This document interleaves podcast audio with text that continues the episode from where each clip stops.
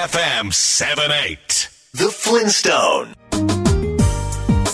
地球と遊び地球に学ぶザ・フリントストーンこの番組は自然や環境をテーマに毎週スペシャルなゲストをお迎えしてお届けしています。帯渚です。今週も Google Meet を使ってテレワークで収録しています。さて明日8月1日は水の日8月は1年を通して一番水を使う量が多いということから節水を呼びかけるために1977年に当時の国土庁が制定したとのこと。そして8月1日から7日までが水の習慣となっています。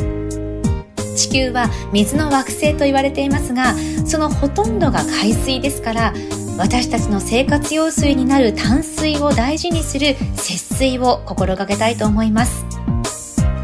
今週のゲストは沖縄在住のフリーダイバーで写真家の篠宮隆三さんです。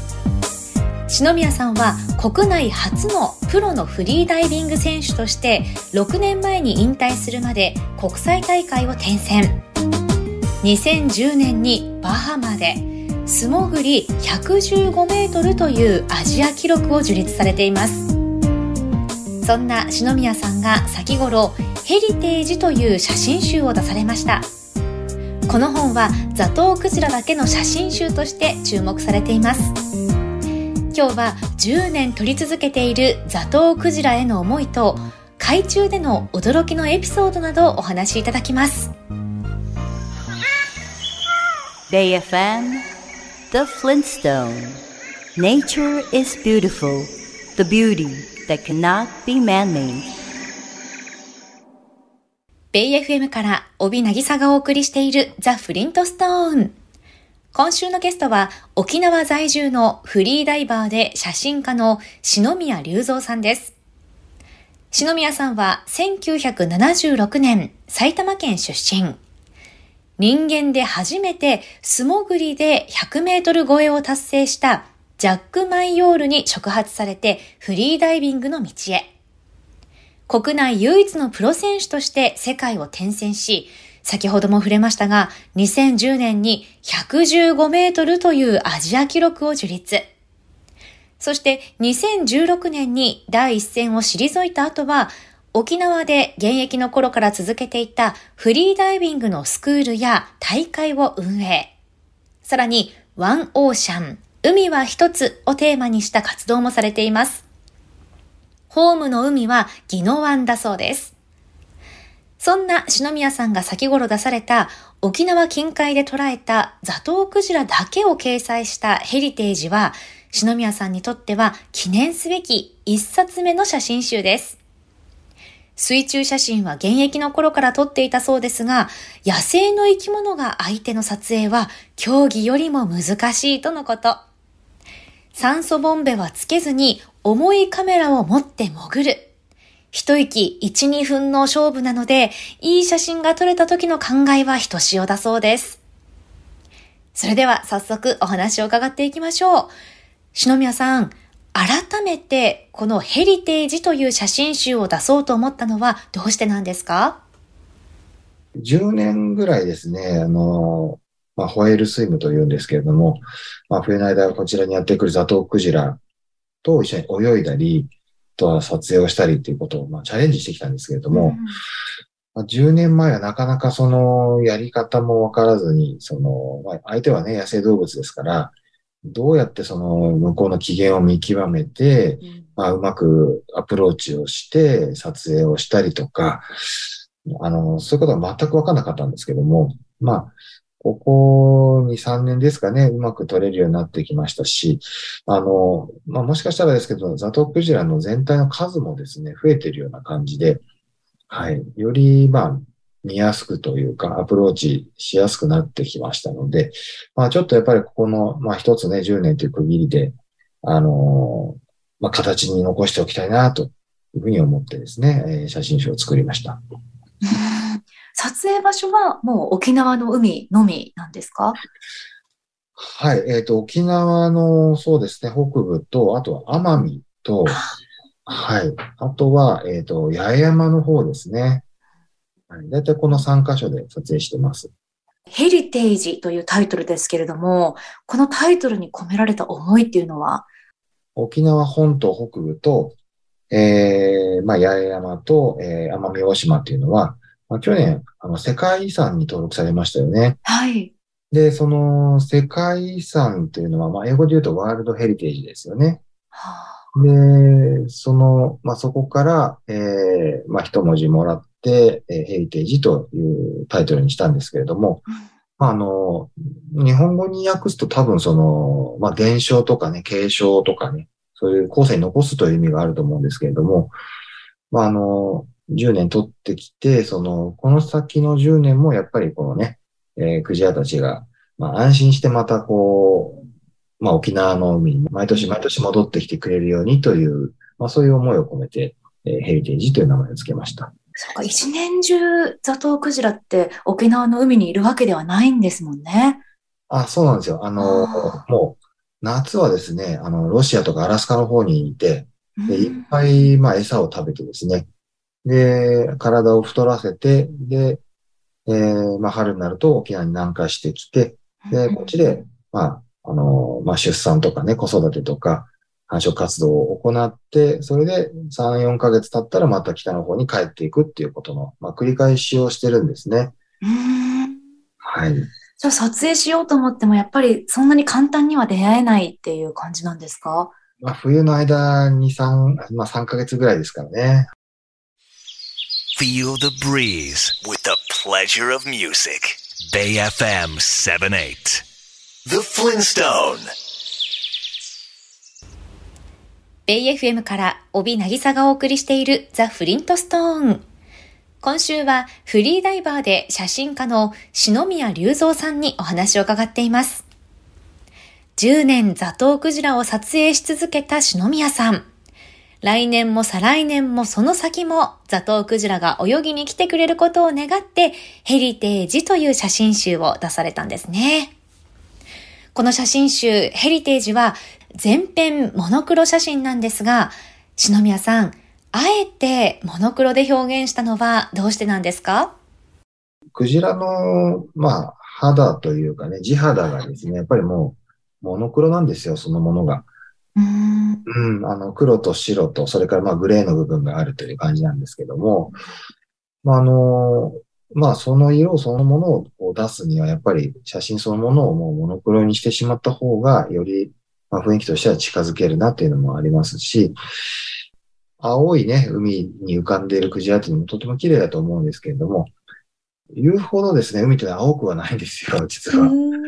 あの、沖縄の海は結構その、プランクトンも豊富で、うんえーちょっと緑がかってるんですね。まあでもやっぱり見た目良くするために編集でどんどん青くしちゃったりとか、映える写真にできてしまうんですけども、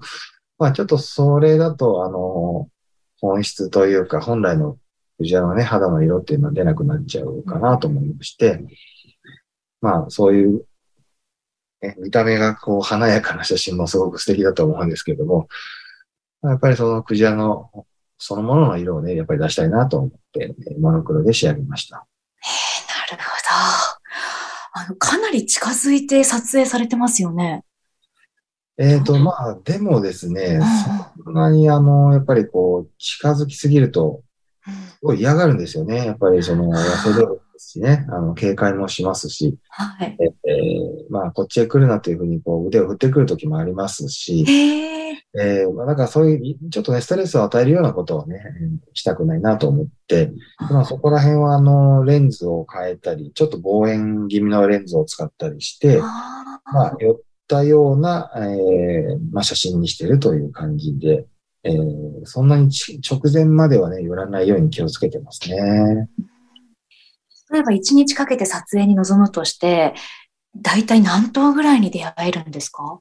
まあ、そうですね。一番、まあ、ピークの時期、まあ、3月の中旬とかなんですけれども、ピークの時で、まあ、5頭から10頭ぐらいという感じですかね。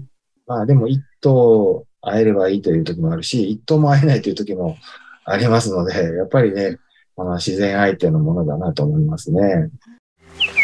Catch your motion on Bay FM 78 The Flintstone ベイ FM から帯渚がお送りしているザ・フリントストーン。今週はフリーダイバーで写真家の篠宮隆三さんにお話を伺っています。すべてモノクロにすることでリアルなザトウクジラに近づけるという意味合いもあったんですね。篠宮さん、これまで出会ったザトウクジラで一番大きな個体は全長何メートルぐらいですか？えー、おそらく15メーターを超えていると思いますね。えー、はい、15メートル。え、怖くないですか？どうですか？まあ、やっぱりあの、15メーター超えてきますと、かなりその、まあ、大きな部類に入ってきますし、あの、水中では物がですね、あの、まあ、屈折率の関係で、水中では物が1.4倍に見えるんですよ。なので、余計大きく見えるんですよね。うん。なので、まあ、ちょっとそういう、ね、かなり大きい個体にあったときは、あの、圧倒されて怖くなりますね。やっぱりそうですよね。なんかこう、ザトウクジラと目が合うとかもあるんですか？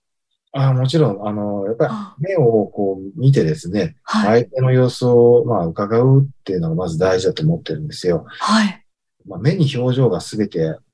まあ、現れるんですね。はあ、まあ、その、まあ、意志というか感情というかですね、はい。まあ、怒っているとか、その、近寄るなとかね、うん。まあ、受け入れてくれてるとかね、そういうのが全て目に現れるので、まあ、まずそこの、まあ、目を見て確認をして、で、もう少し寄っても大丈夫かなとか、これは引いた方がいいかなとか、まあ、特にね、あの、子供を連れてる、ね、子育てしてるお母さん、お母さんクジラとかね、えー、やっぱり、まあ、神経質になっている場合がありますので、ちょっとそういう時は、離れて見守るとかね、えー、いうこともしていますね。目でわかるんですか？すごい。まあそうですね。やっぱり同じ、ね、哺乳類ですし、そのまあ、ガッと見開いてるときは怒っていたり、驚いていたりとかね、えー、いう状態なので、そういうときはちょっと離れるようにしますけどね。ザトウクジラって近くにいる人間を認知して、で、こう、大きなヒレが当たらないように避けてくれたなんて話も聞くことがあるんですけど、そういうこともあるんですか？ああ、そうですね。まあ、あの、とても繊細な生き物なので、あの、間違ってぶつかっちゃったりとか、はい。あの、まあ、そういうことほとんどないんですよね。すごく大きな個体、まあ、巨体で、やっぱりその、ヒレの長さだけで胸びれで4メーターぐらいあるんですけども、まあ、それでもぶつからずにね、うまく身をかわしてこう避けていくので、なんかすごいなと思いますね。撮影中に心がけてることってありますか？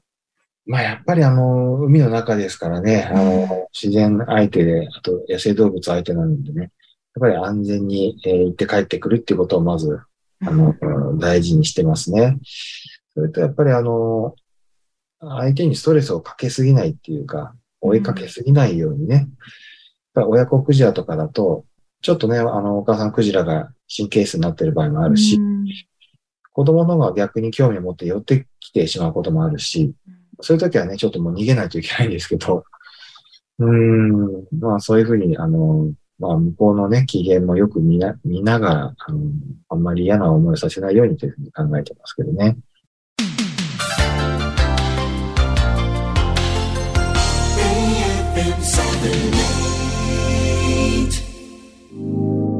Bay FM The Flintstone Blue Planet,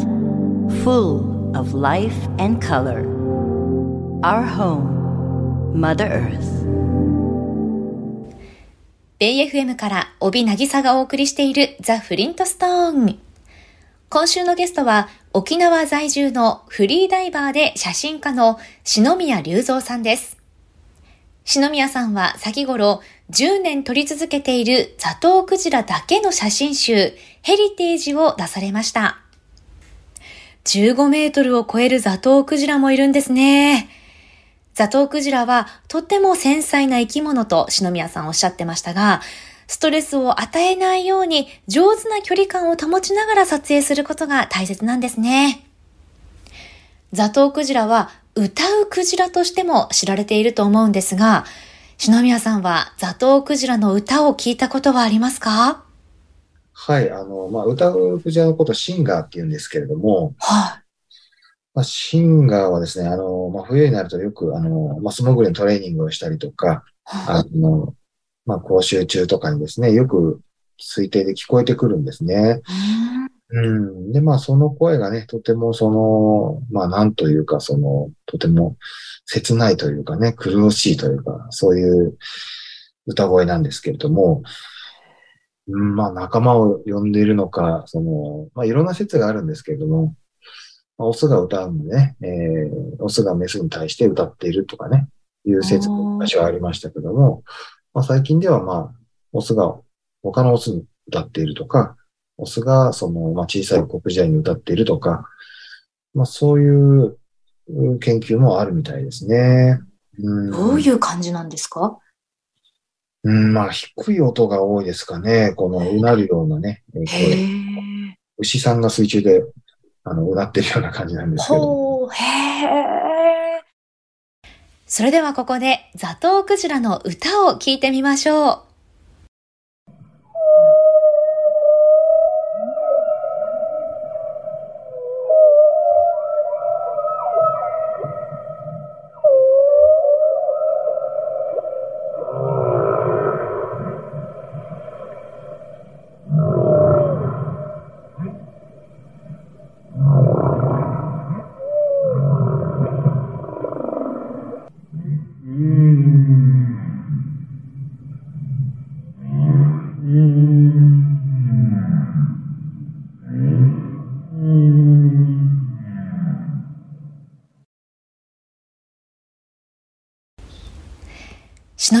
おっしゃるように、確かに切なさも感じますね。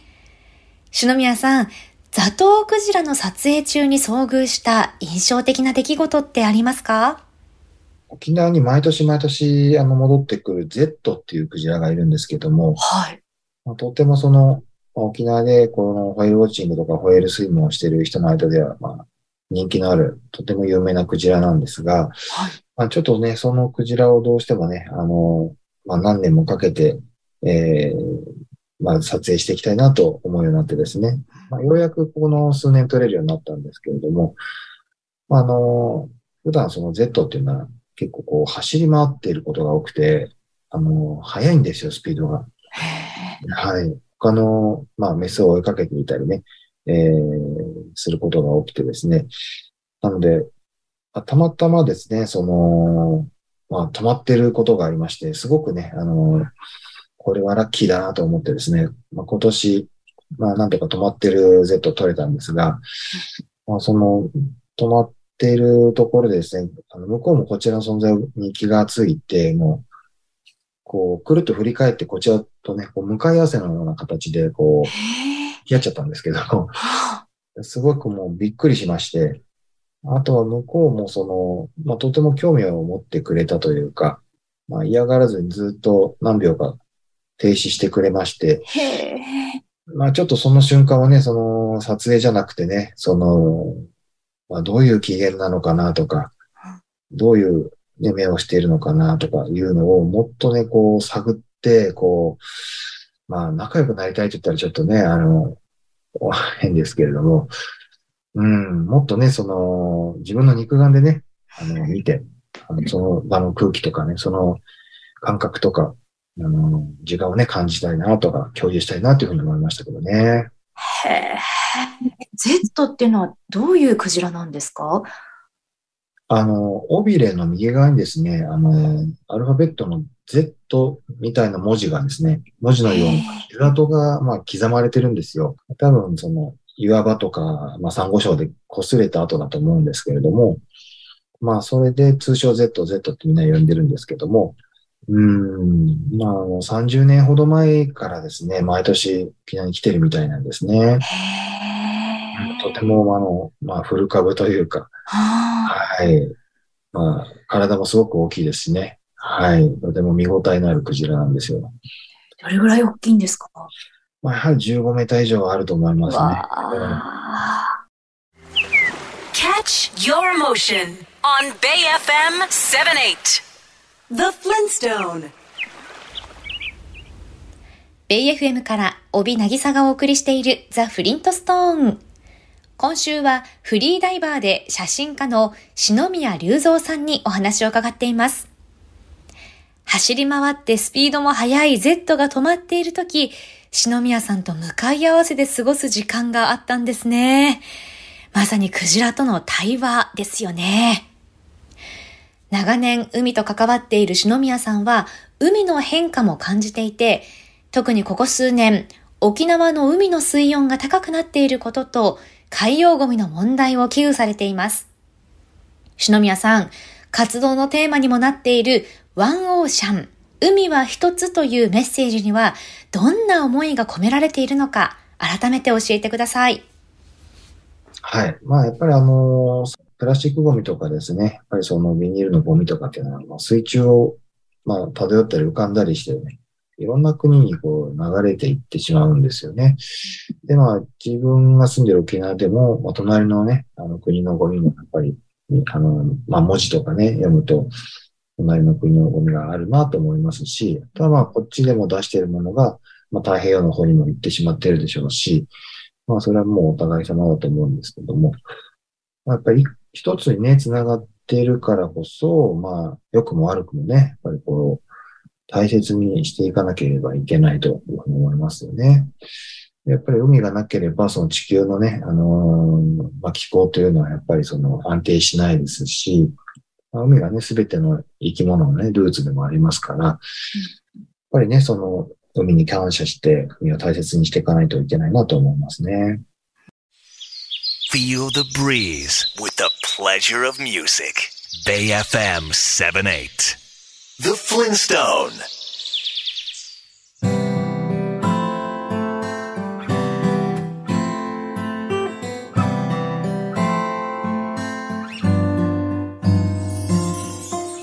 今週は沖縄在住のフリーダイバーで写真家の篠宮隆三さんにお話を伺いました。海に感謝して海を大切にしていかなければならないと篠宮さんもおっしゃっていましたけれども篠宮さんのお話を伺って篠宮さんご自身がザトウクジラに対してもそして海に対してもすごく愛を持って接していらっしゃることや敬意が伝わってきました。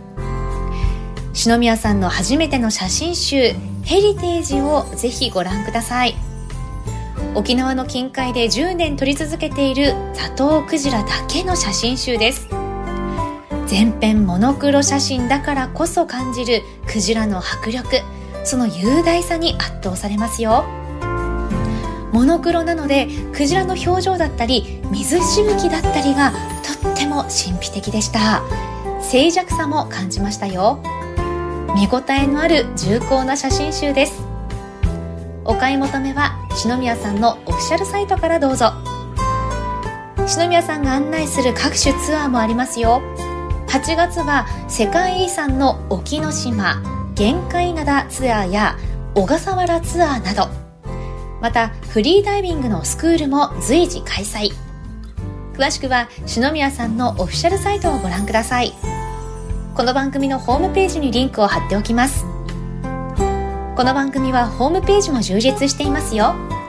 今日のインタビューの書き起こしや情報そして写真も掲載しています。ぜひ読むザ・フリントストーンもお楽しみください。来週は認定 NPO 法人環境リレーションズ研究所の理事長鈴木敦子さんをお迎えし人生の記念日に木を植えようを合言葉に進めている森づくり。プレゼントツリープロジェクトについてお話しいただきます。お楽しみに。それでは来週の日曜日夜8時にまたお耳にかかりましょう。ザ・フリントストーン。お相手は私帯渚でした。BAFMTheFlintstone